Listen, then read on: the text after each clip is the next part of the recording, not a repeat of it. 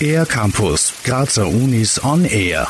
Die Vermessung der Erde, praktische Anwendungen bei Grundstücksvermessungen oder Forschung, etwa zum Klimawandel, vor Ort und auch aus dem Weltall.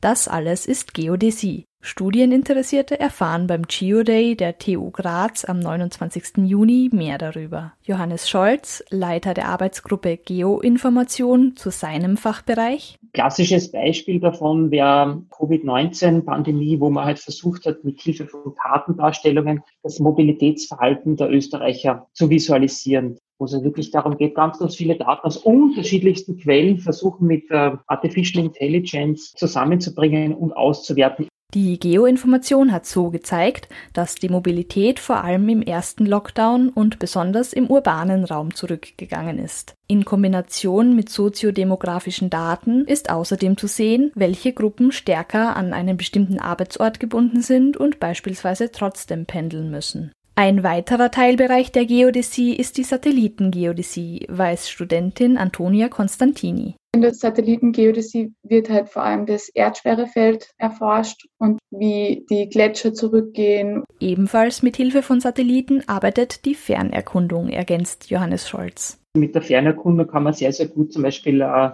Deforestation, also Entwaldung, Abholzung, natürlich auch Klimawandel, äh, schädliche Gase oder wie die Wasserversorgung ist, kann man da rückschließen. Das sind also Themen, die klassisch den Klimawandel also betreffen. Die Grundlagen für die verschiedenen Fachbereiche der Geodäsie werden im Bachelorstudium vermittelt. Im Masterstudium können sich die Studierenden dann ganz nach ihren Interessen spezialisieren.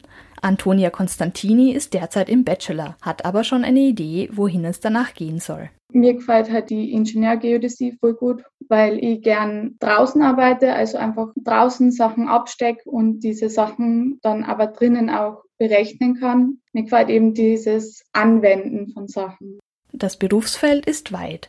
Ingenieur oder Ingenieurin in einem klassischen Bereich, ein Job in einem Umweltingenieursbüro, in Supermärkten oder Softwarefirmen. Überall kommt Geodäsie zum Einsatz. Neben Gebäuden können übrigens auch andere Bauwerke vermessen werden, zum Beispiel der Semmering Basistunnel. Mehr darüber gibt's beim Online Geoday der TU Graz am 29. Juni. Auch eine Frage- und Antwortrunde mit Studierenden, unter anderem Antonia Constantini, steht am Programm. Nähere Infos und Links zu den einzelnen Vorträgen sind unter www.geoday.tugraz.at zu finden. Für den R-Campus der Grazer Universitäten Johanna Trummer.